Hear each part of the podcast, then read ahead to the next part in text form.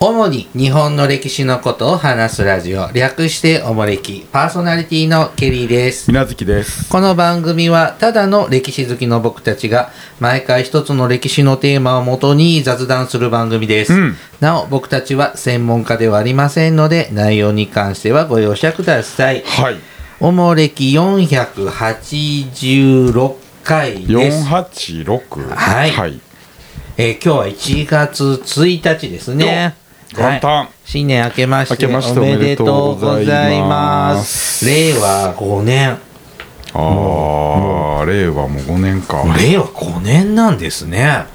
こないだ令和に平成から令和に変わったみたいなあ。そんなことはないな。あ本当に 最近のような気がしてたけどまあまあ、コロナ真っ只中ですからあね。ーなんだか一年が。こう無意に過ぎていくような気がしますな。ねえね本年もよろしくお願いいたしますこちらこそ、皆さんもよろしく。さあこれ私たち今日元旦ですけどうん。元旦に収録あのこれ配配信はしてますけどあ、違うんですか。はいさっきお雑煮食べたんじゃないの。いいただきたか な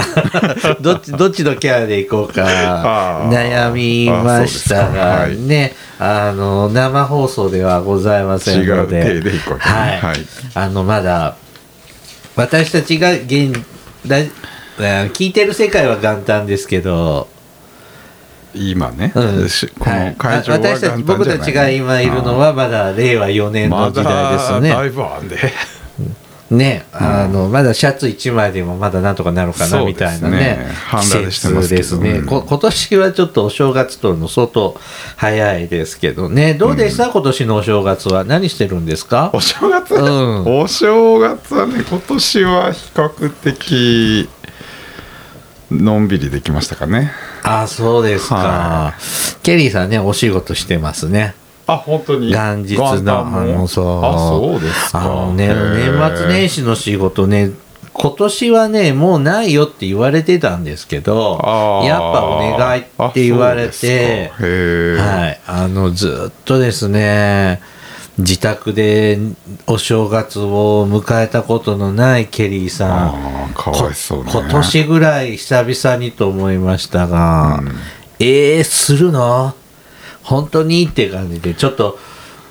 ないって最初聞いてたからああおおせちとか買ってみると か夢を膨らませてたんですけれどもなるほどね水無月家はおせち料理は作るんですかいや作らないとまあまあちょびっとね作ったりああーのあんなお重にぎゅうぎゅうに詰めたりはしないですけどまあ、ちょっと数の子とかぐらいは作りますけどあれは何こう水無月さんは子供の時からおせち料理お重みたいなのはなかったあったああいやなかったですねうちは母親もそういうの作るうんお重に詰めたりはしなかったですね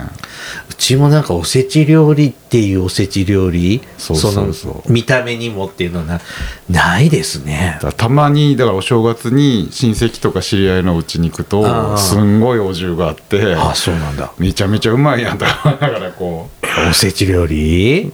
うん、だったらなんだっけあのか鴨の燻製みたいなのとかさああーもうオードブルですねいやだからかまぼことかは別に出してほしくないやろ だけどだて巻きとかねそのちょっと普こうね通のね肉っぽいやつとかこうねあーそうエビさんとか結構美味しいじゃないですか そうだよね。あのさ、こう広告とかでもおせちね、年、うん秋ぐらいになると予約でってやって、ああそうだねこうザおせち料理っていうのと中華風とか洋食風とかだと、今ね結構ねどっちかって中華とか洋の方に惹かれちゃって。あーまあただ冷めるっていう前提があるからねうんどっちがいいのかしらっていうほ話らでなんかその本当にそのた田作りとかさ、うんなんかそんなのがちまちまってなんかすはいはいはいはいちっちゃいお皿に出てくるくらいだけど美味しいと思ったものは栗きんとんとかまぼこぐらいかなああ、うんまあまあそうですな、うんうんまあうちも大体親戚一同集まって大宴会するんで、はいはいはいおせちというよりはなんか鍋とかすき焼きとあーかそうね焼肉とかでうんわわってしてねお年玉回収するぞみたいなああまあそんなうん親戚一同なんてのももうやらないねやらないですねねお年玉あげてますうんまあ一人か二人ぐらいかなあすごいもうないよあ本当に、うんうんまあまあ人生ねご親戚が遠いからさあまあそれもあるしね、もらうだけもらって大人になるとあー還元しなきゃ ねえしないとって思うんですけどあれ私たち子供の時はしっかりもらってましたけどあれ大人って大変だねねえほんもう生も飛んでくもんね親戚多いとね怖いいねうん絶対行きたくない ね行きたくないですねあのマクドナルドぐらいだったら子供にご馳走できますけど、ねえお年玉だって今虚備1000円とかやったらはって言われるでしょえそうだよねうちでもやっぱ今諭吉くんか、ね、いやー怖っうちでも親戚多かったから、はあ多分協定組まれてたんでしょうねうん小学生はいくらとか中学生はいくらとかなんねとなくのねうん平均値はありましたうんねだから親戚の少ない方の家に行くとは桁が違うんですよ年下ああー だからそっちのおじいちゃんおばあちゃんちの方が好きだったうん、ああのー聖徳太子とかあー諭吉くんが入っててびっくりしましたあ ーもう片方の方行くと伊藤博文とか人の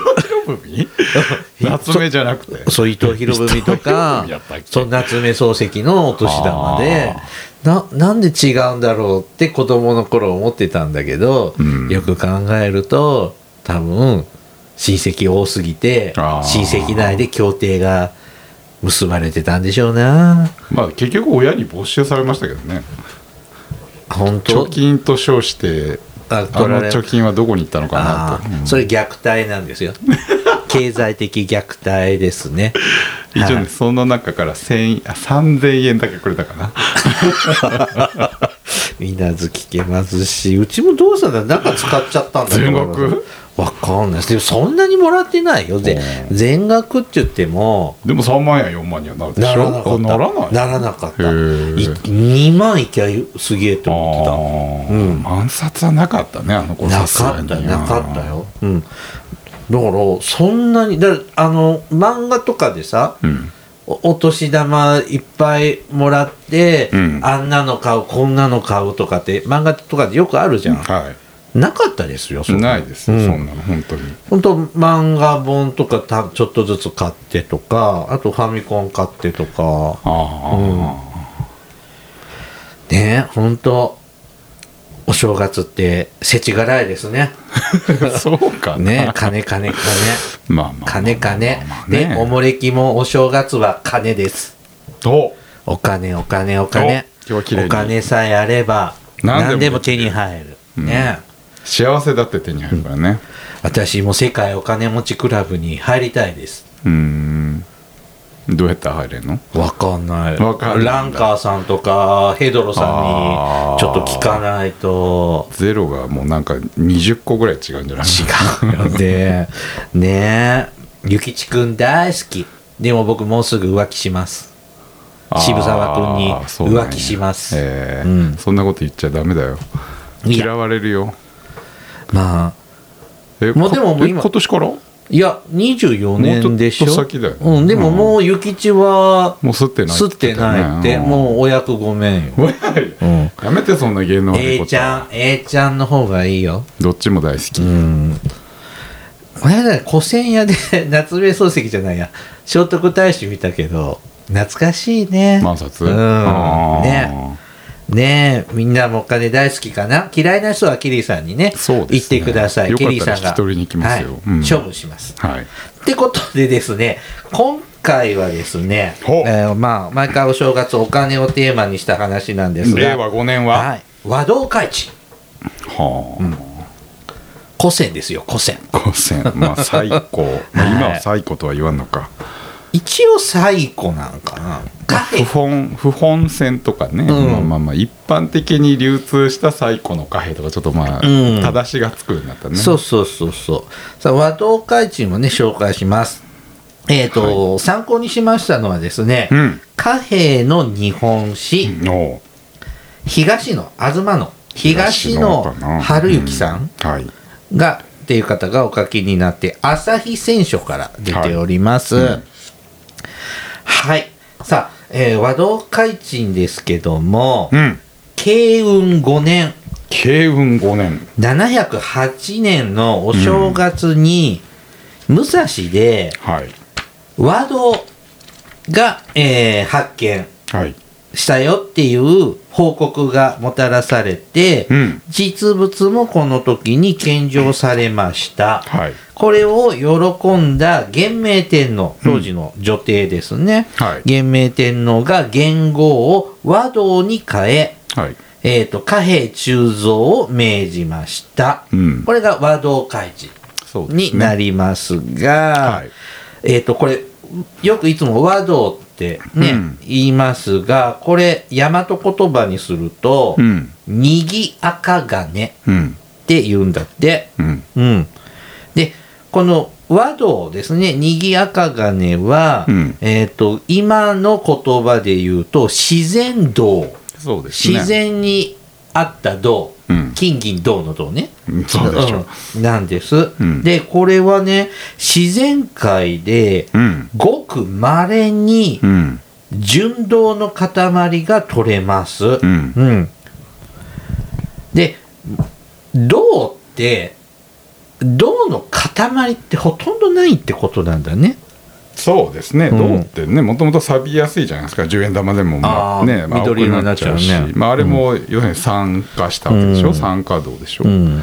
で特にね日本なんかは火山の気候あの、ねうん地域なんで、まあ、まずこう自然銅がポロって出るのはまあ稀なないですねごくごくまれなケースですね。であのーさ硫硫化銅うん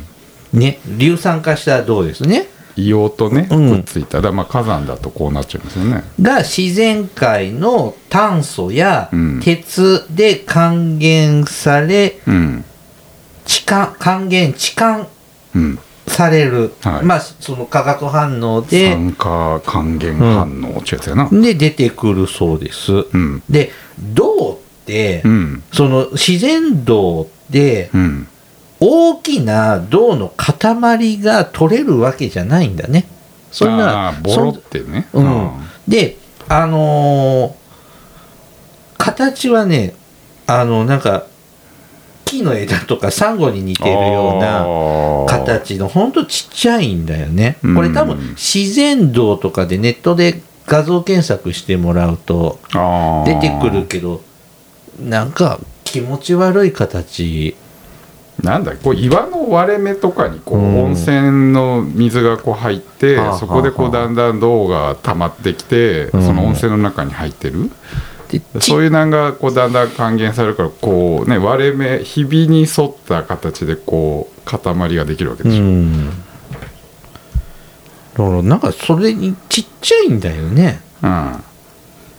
自然銅銅があの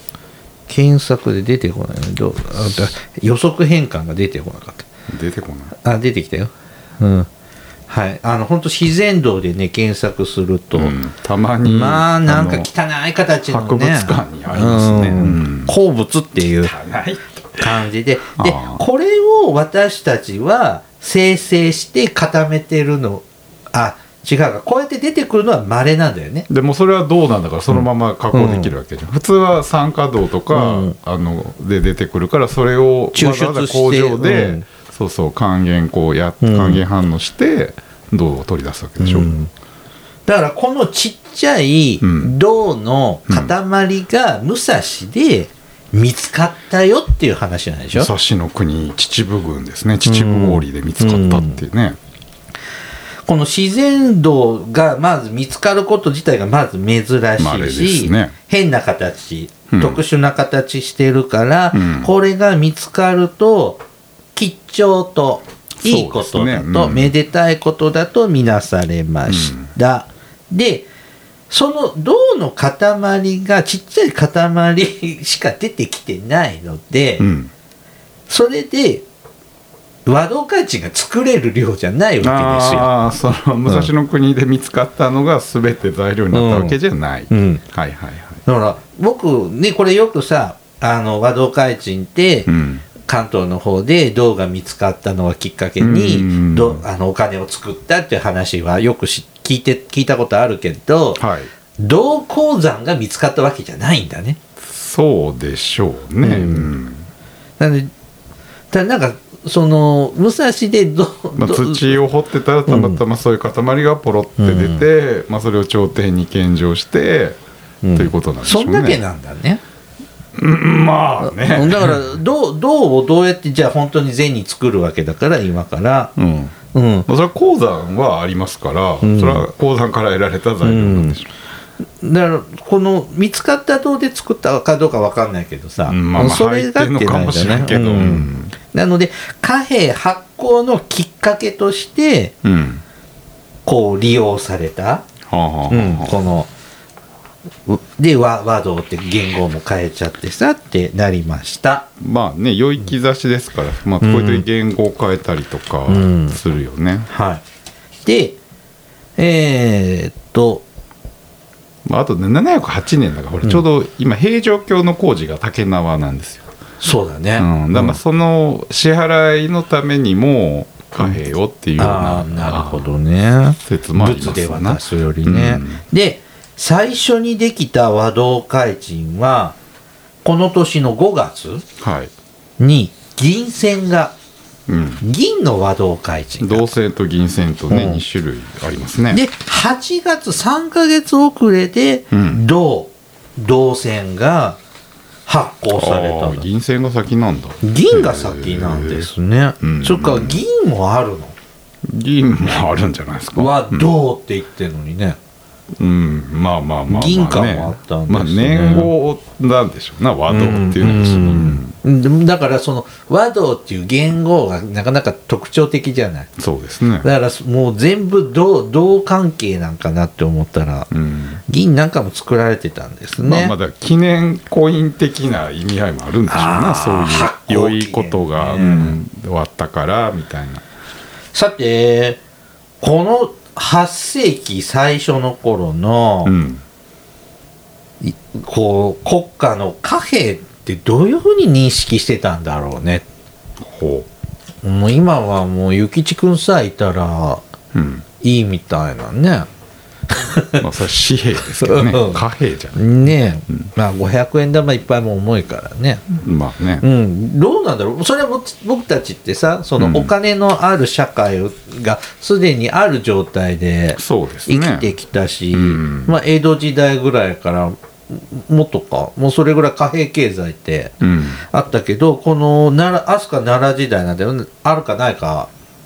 まあまあていう時でしょ一般的には物々交換でしょうね、うん貨幣なんていうのはもうほとんどほぼ使われてないし、うんなのでそのねこのな奈良時代初めの頃って、うんこう国家として政府はどういうふうに貨幣っていうのを認識してたかっていうのはねこう過去のそのいろんな書物から、うんあの読み取れるものがあります。はい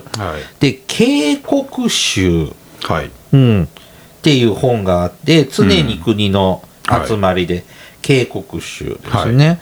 えっ、と平安時代初期の本ですこれ。そうですねでこの本にね役人採用試験のうん漢文でなんか答える、まあ、当時は漢文だわねまあ、警告集って、まあ、漢文漢詩を集めたもんですからね、に、うんその答案が収録されてるんだって。ほう、うん、でその答案の一つにね下野の国の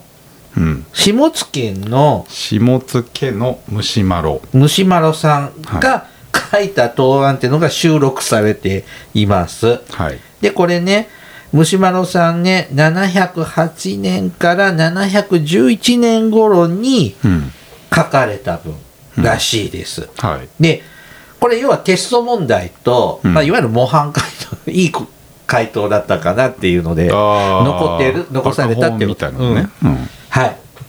えー、と問題ですはいいですか1800 1300年前のいうん国家公務員のはいテスト問題ですようんまあちょっと現代語訳ですけどもはいえっ、とどうすれば偽金作りを懲らしめ正すことができるでしょうか、あなたの考えを述べなさいみたいなはいはいはい感じですね、うん水無月さんだったらどうします偽金作りをやめさせる貨幣を成功に作るは偽造できないようなものああそうだよねキラキラしてるもんね今の押し入れ今ってはねそうですよねあの新しい500円玉もねあお金ねあのね金属がこう二重になったりとかうんなねってたりねうんあれまあお札作るのが簡単だねコピーしちゃダメなんだよねあれねダメでしょうんコピー機でコピーできないでしょな反射してできないんだなんよかねしたらなんか変なマークみたいなのつくでしょあるよねあのお役所のさ住民票とかもあそうそうさそうコピーするってココピピーって出ーまってすよ浮ねくんだよねそうそうあれ誰考えたんだろうね知らんびっくりするねどっかのあれね賢い人でしょうなねえうんでえっと虫丸さんはですねうんどう答えたかというとですねほ中国でのううん対策などをネタにして、うんまとめた内容になってます。うんで元ネタがあるんだよね。なるほどねまあでも中国のそういう取り組みも把握してないと、うん読ん本とか読んでないと答えられないわけですけども、うんえーそれをね読み解くとですねほ国は貨幣を発行するうまみは分かっている、ううんうん、ってことが読み取れるね。うん政府がある程度自由に価格の価値価格とかね、うんで価値をつけることができてその利点と危険性ってのは当時も政府も理解していたはいってのが読み解くことができます。うんでもう一つ政府は市中線はいの発生を意外と早くやってくることも予想していた。うんだからもう和同開珎発行するよって時から偽金作る人も出てくるだろうあー708ね年にできた頃の、まあお答案ですから、うんまあまあもうその時点ですでに作る、うん偽物が作られるってことは考えてたんだと、それはすごいね、あーうん、まあ、これも中国のまああったのかもしれないですけどねその中国でのあそそううかねいう前前のね経験があるからまあ日本でも多分そうなるだろうなって予想してたのかもしれないかもでしすれね。ないですねでまあともかく、まあ、それぐらいね政府は、うんいいこともちょっとリスクも把握しつつ、お金を発行していったっうんはい、てことですね、うんで和道4年はい711年5月ですねはい貨幣との交換レートが発表されたそうです、うんえー3年ぐらいかかってんだねそうやうね、んでねもみ米はい6章六章これもみ米6章はですね、うんお米にするともみ殻取っちゃうと3章になるそうですああ精米すればね、うんはいはいはいでえっ、とこの時代の1章は、うんえっ、と、今一升ってうん1800ミリリットルなんですが、うんえっ、と、この奈良時代の頃の一升は、うんえっ、と、720ミリリットルだったそうです。ああ半分以下うなんだん。約40%ぐらいで、うんなので、えっ、と、6米3升ってことは、うんえっ、と、奈良時代の単位だと1260ミリリットル。うんうん、ぐらいですで今の一章ぐらいなのねそうだね、うんちょっと多いかなって感じで、はいこれイコール銅線1問、うん和銅開地1枚はいになるってことですね、うんはいどうでしょう2キロぐらいお米今いくらぐらい、二キロなら千千円円するかしないかぐらいじゃないうん、そうすると和1和銅開地うん1000円ぐらいうん今のなんちゃっての感覚で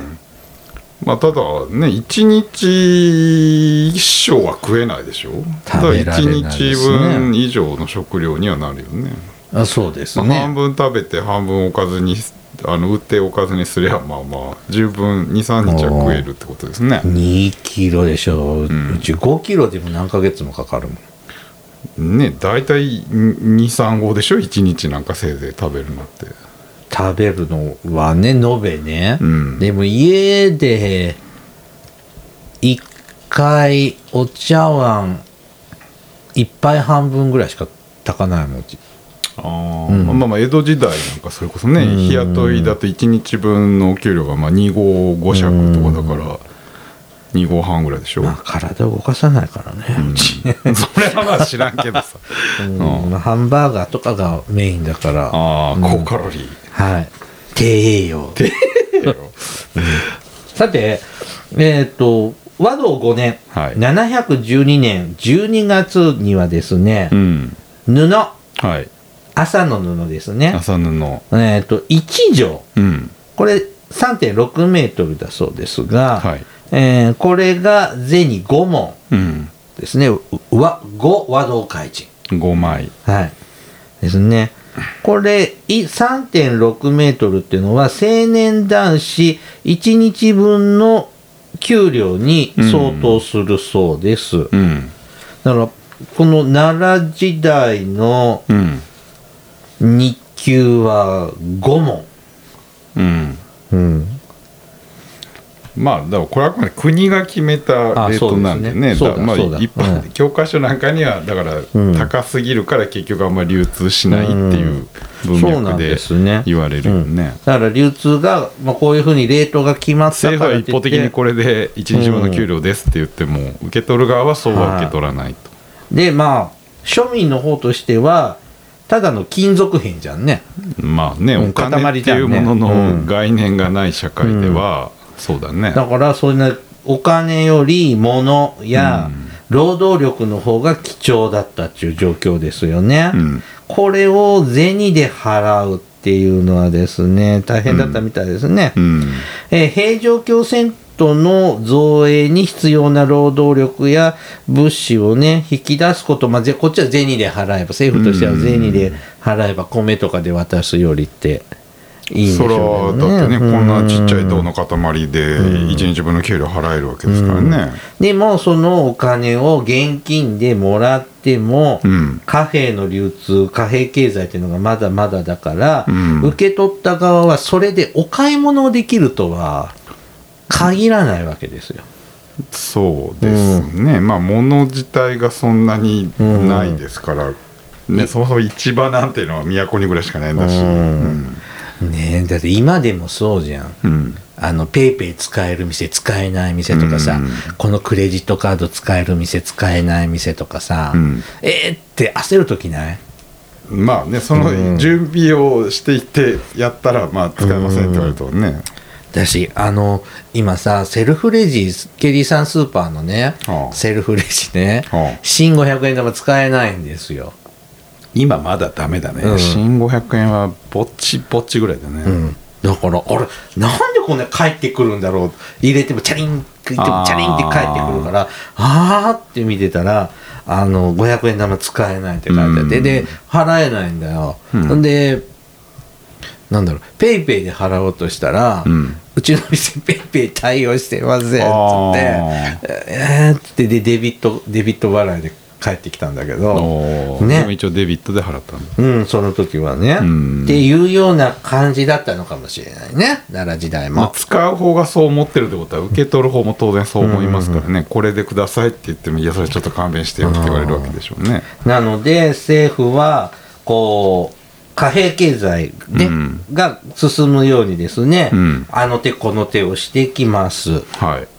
はい。えーっと、貨幣で支払、あー、ごめんなさい。労役のため、うん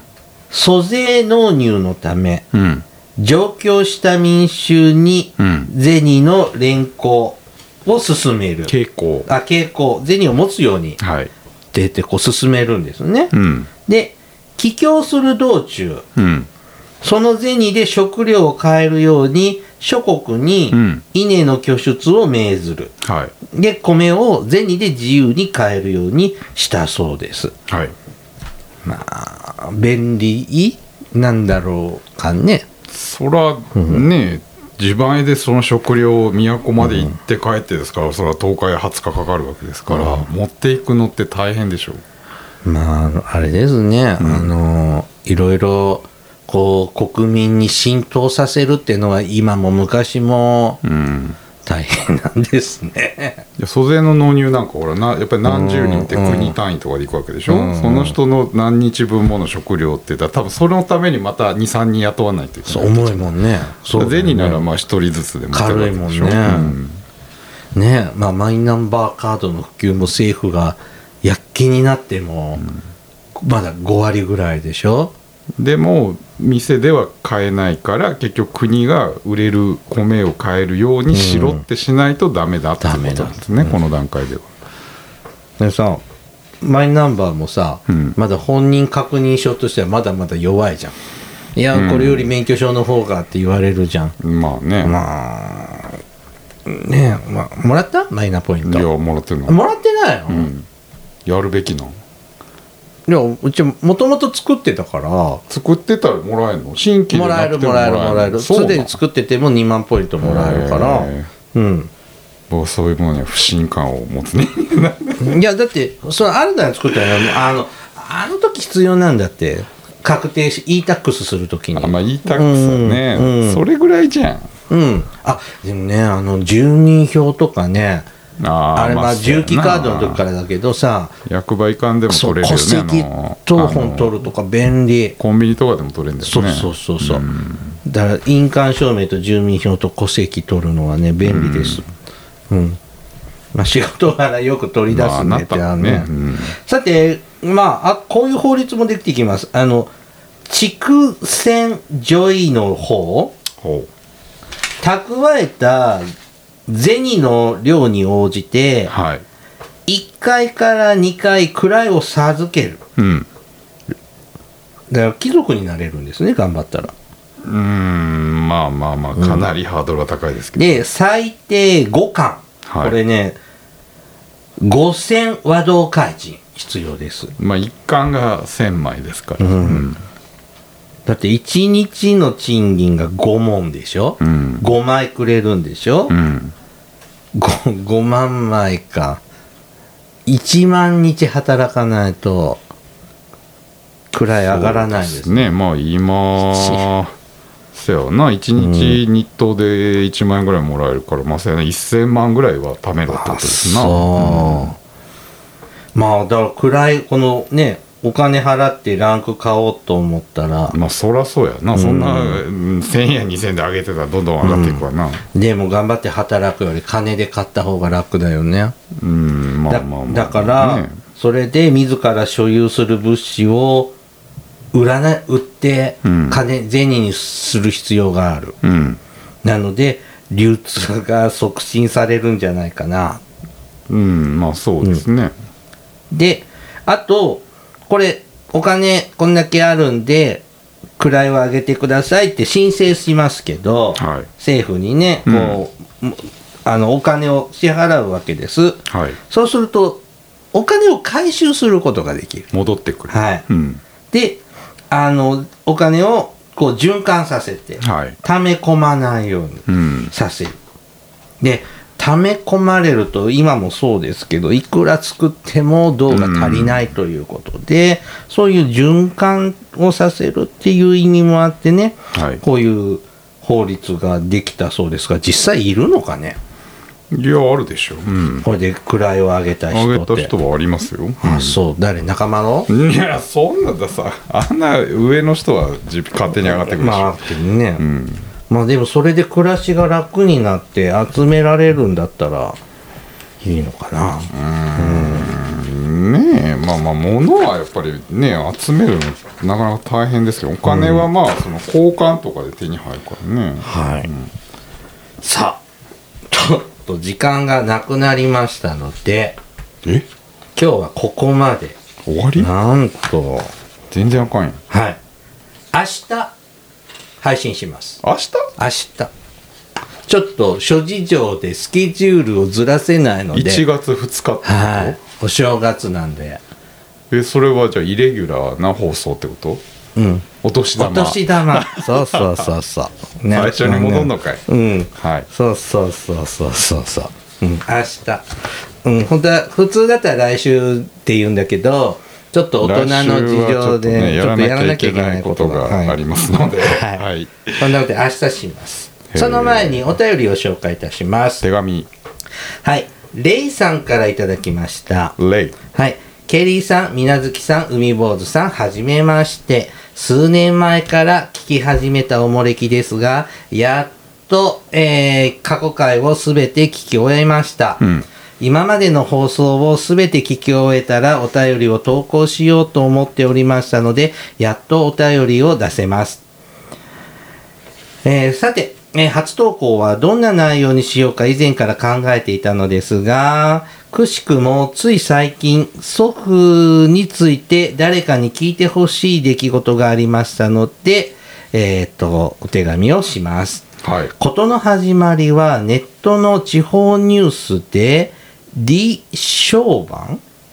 李承晩李承晩ラインはいによる、韓国の総理あの大統領ですねああ、日本漁船打法のはい機関車のパネル展が、えっ、と、今年、えっ、と、今年の初旬、2022年に開かれたという記事を見つけたことからでした。はい私の祖父は漁師をしており、上記の事件で打捕、抑留された経験があると聞き及んでいましたので、うんもしかしたら祖父が映っているのではないかと思う、という思いが脳裏をよぎりました。うんネットで同様の内容の記事をいくつか追っていくと、運よくパネル展を企画し、地元の写真家の方の連絡が、連絡先が見つかったので、電話をかけたところ、名前さえわかれば写真データを分けていただけてる、いただけてる、いただけるとのこと。うんそのやり取りの後、さらに追って連絡があり、父の故郷で自分の名字だと、この人ではないかという連絡がありました。はいで、私の記憶が間違って、えっ、と、違う名前だったんだね。うんで、このレイさんのおじいちゃんの名前と違ったみたのいですね。人かなと思ってたら違ったうん私の記憶が間違っているのかとも思い、おじやおばにも確認をしたのですが、うんやはり祖父の名前は私の記憶であっていて、連絡された名前は記憶にないと言われました。うん私の故郷はお互いを屋号で呼び合うほどの寒村で、他に機関車がいれば大体どの家の人かぐらいわかるはずなのです。うん話を聞くに帰還の後しばらくして祖父も祖母も、えー父たち兄弟が小学生の頃にはそれぞれ亡くなりそのまま郷里を離れたため当時の記憶はどうも曖昧なようです、うん結局そのショートメールに書かれていた名前と私の祖父の名前が一致しないことからプライバシーを理由に写真データを譲ってはいただけませんでしたん何度かやり取りをしていくうちに徐々に熱も冷めうん話を聞いたおじやおばの反応もいまいちだったこともありまあいいかと思い今回の件はそれ以上調べてはいませんうんただ何の成果も得られませんでしたのではあまりにも寂しいのでこうして投稿ネタにさせてもらいましたといただきました、うんああこういう何漁船が韓国に捕まったっていうのがあったのそうそう戦後すぐですね韓国はうん要するに日本の植民地から独立して、はいはいはいでまあ、初代の総理大大統領が李承晩という人で,、うんでうんまあ、彼は一方的に日本とその韓国の海の上のその国境ラインを引いたんですよ。うんうんでまあそれこそあのほらなんだっけ竹島もその時に彼あーは一方的に韓国のもんだって線の中に入れちゃったわたけそれが李承晩ラインうんで今まで通り魚取りに行ったらこれから韓国の軍艦とか警察の船が来てそれに銃撃したりとかなダるホほどって言って要するに船ごと没収したりして、まあ、亡くなった人とかねあたくさんいらっしおゃらっれたんまですすけかどもね、はなのにおじいちゃんは見つからなかい、ったんだねうんこのシャまあパなネんかいルろいろこう展でね記憶の違いとかがあるのかもしれませんけどでねもその時さうんこういうよくあるじゃん今でもロシアの方でも捕ま北方領土の方でもさ抑留うされた人とか、んねうんああいう時って本名を言うもんなの偽名使ったりしないのあーまあそこは難しいところですね確かにこういう特にまあね、一応韓国でだからまあ犯罪者ということで裁かれたりしますからね、まあ、確かにその辺は難しいかもしれませんね。うん、全然ちょっとね名前違いすぎるからうんまあ、何か事情があるのかいろんな、まあ、ちょっとこう勘違いとかが混ざったりかはちょっとね事情はわかんなんとも分かんないですけど、うんまあねこういうのねこう追求していくのもエネルギーいりますからね、まあね面倒くさいですからねこれなんて本当に、まあ以下になっていくよねそうやね、んよっぽど情熱があるか必要性がないとね難しいよじゃあねこうこういうのを探偵ナイトスクープとかに依頼するとさ僕はこういう系の話好きよナイトスクープとかで、うんまあまあだからその場合顔出すっていうリスクとかさああそうだねまであ例えばこれちょっとデリケートな問題の場合だと例えばまあ当然採用されるかされないかっていう問ああ題もあるそうわけだでよしょ、ね、でもさなんかその戦中にさ、戦地からお父さんがさ、んあのはがき書あいてくれててーあったねそんな感じで自分はまだお母さんのお腹の中だったんだけど、んお父さんは自分が、んにお母さんが妊娠してるっていうことを知って戦地で死んでったのか、うん知らずに死んでったのかその唯一の手紙であーあったな分かるけど違うもうすり減ってなんかね、うんそれをなんか赤外線かなんかでそうそうそう見てありましたな読み取ったとかああいうのいいよね。ああいうのやっぱさテレビ局が介入しないとさまなかなあまあまあまあか個人レベルではねなかなか難しいとこでしょうね、うんだからそれもいろやっぱそっかテレビ出るのも顔出しとか、まあ、そうするとプライバシーも多少うん公開されちゃうからねまああるしねまあそうね番組のネタの使い方によってはちょっとこう茶化されたりとかそうねだね分かんないしねその辺は。ある探偵ナイトスクープ出たこと探偵ナイトスクープはまだないですね。最近見てないんだよまっちゃんになってから見てないんあでーすまあそうやな、うん昔は本当にずっと見てたんだけどね、うんよちょっとやっぱ規制もあるのかなおとなしくなったよね内容がねまあせやな、まあまあそれこそ上岡龍太郎の頃が、うんまあね僕らのど真ん中ですわなねあの頃とか思うとなんかあなんかこれ尺が余ってるから無理してこれ伸ばしてないって思うような時もあるよね。そうやうんね明らかにちょっとネタが足りてないなっていうのはあるね、ちょっとね難しいね、うんメンツも変わっちゃったしねだいぶその断定のねうん、もう石田康が一番古いのしたやつしてまだやったはんの今見てないやってるんじゃない寛平ちゃんとかああまあ声ぴょんもいなくなったし、そうですなねえ寛平ちゃんももう大概やもんな、さ、うん、もう70いってるっしもうょ老朽ですわな、ねえ、うん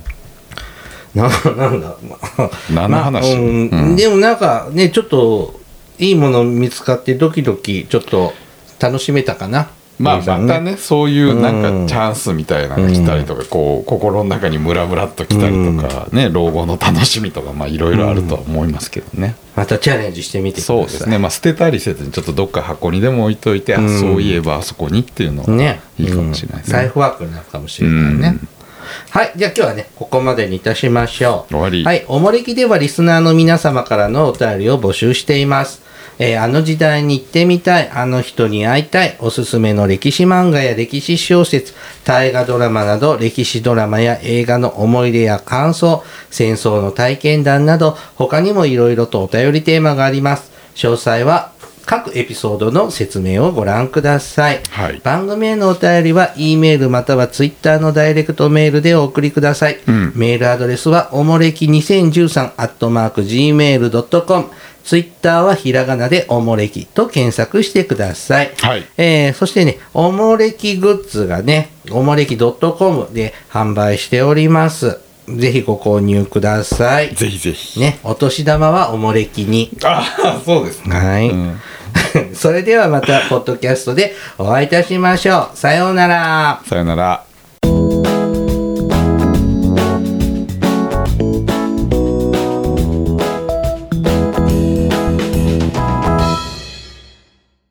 主に日本の歴史のことを話すラジオ、略しておもれき、パーソナリティのケリーです。水月です番組からのね、お知らせです。はい業務連絡です。業務連絡あのーす昨年のね、夏に、はいあのーこう配信のプラットフォームを、うんシーサーブログからはいアンカーにねアンカおー引っ越ししました。はいその説は皆さんお引っ越しの手続きねありがとうございましたごごごごご協力ご協力ありがとうございましそうでた。すねお手数をおかけいたしまして、はいで、はい現在ですね、そのシーサーブログから配信しているうん、ポッドキャスト、まあ、はいこの番組内ではね、こたつの絵の、赤い字だけのやつが新しい方で、うんこたつの絵の古いバージョンがね、で、こういうふうにね、ずっとお伝えさせていただいておりましたが、はいあの、こたつの方、まあ、結局今、ポッドキャストの世界では、うち、その赤いポッドキャスト、赤いのと、うん赤いのと、こたつの絵と2つ、はいへ今日2つ乗っかってるんです。はいで、こたつの方はね、あの、移転しました。主に日本の歴史のことを話すラジオっていうふうにうんなってるんですが、その、うんこたつの方、そろそろですね、消しちゃおうかなと。映らないよあーはうにいしようかなと思いまして、さようならう、ん。まあ、ランキングにも出てないしね。うんまあさすがにね、うん県外ですね、うんあのうん皆さん本当に引っ越していただいたんで、うんあのー大丈夫だと思うんですが一応ねやっぱその幽霊リスナーさんっていらっしゃるから、う、うんんそういう方には残しといた方がいいのかなとも思いつつも2つあるのもちょっとまあまあまあ、うんね、スパッと行ってまあご縁があったらまた見つけていただいてそうねって感じじにしたいなと思いますので、えっと消しちゃいます。ますはいこれでうん。今日これを持って消します。もう多分聞いてもらってる時は消えてます。うんうん。これえこれは赤いので流れるのそうあよ。両方でなえ両方ではあ流れ向ない。こうでも流れない流れない、流れない。ああそうか、うんはいしたって仕方ないそそんなことするとまたあそうかもうになるかややらこしいなはい消しますので、ははいいあのあの聞いてる、ね、リスナーの皆さんは何の手続きも必要も何もないですねすることはありません、はいこっちがはいそっと消すだけってことですねはいただね、はい長年ねお世話になったシーサーブログさんも消しちゃうのも、あ名残惜しいうね、んね、ちょっとね新しい時代にやっと乗ったおもれきですからね、うんやっぱね、シーサーブログさんとかちょっとシステムがうん旧式なところがうん見られるので、はいちょっとだんだんしんどくなりましたのでね、はいうん、ちょっとブログ自体はまだ残しておこうかなと思いますが、まあ、それももしかしたらもはいう撤退するかもしれません。うんはい。以上です。はいこんな感じで、ね。さようならうんはい。あの、ね、だから今後は、ポッドキャストでおもれきって検索しても、こたつの方はもう出 なくなり出ますながいね。わけですね、はい。この世から存在しなくなるわけですね、まあ、消えますね。皆さんから見れない。あの、ポッドキャストでは見られない。うんブログは見られるよ。ブログはね、うん、うんでもはいそのうち消しちゃうかもしれません、といはういことを報告です。これを聞いてる人はもう何ら手続きは必要ないということですねはい、はい、はい、以上です。はい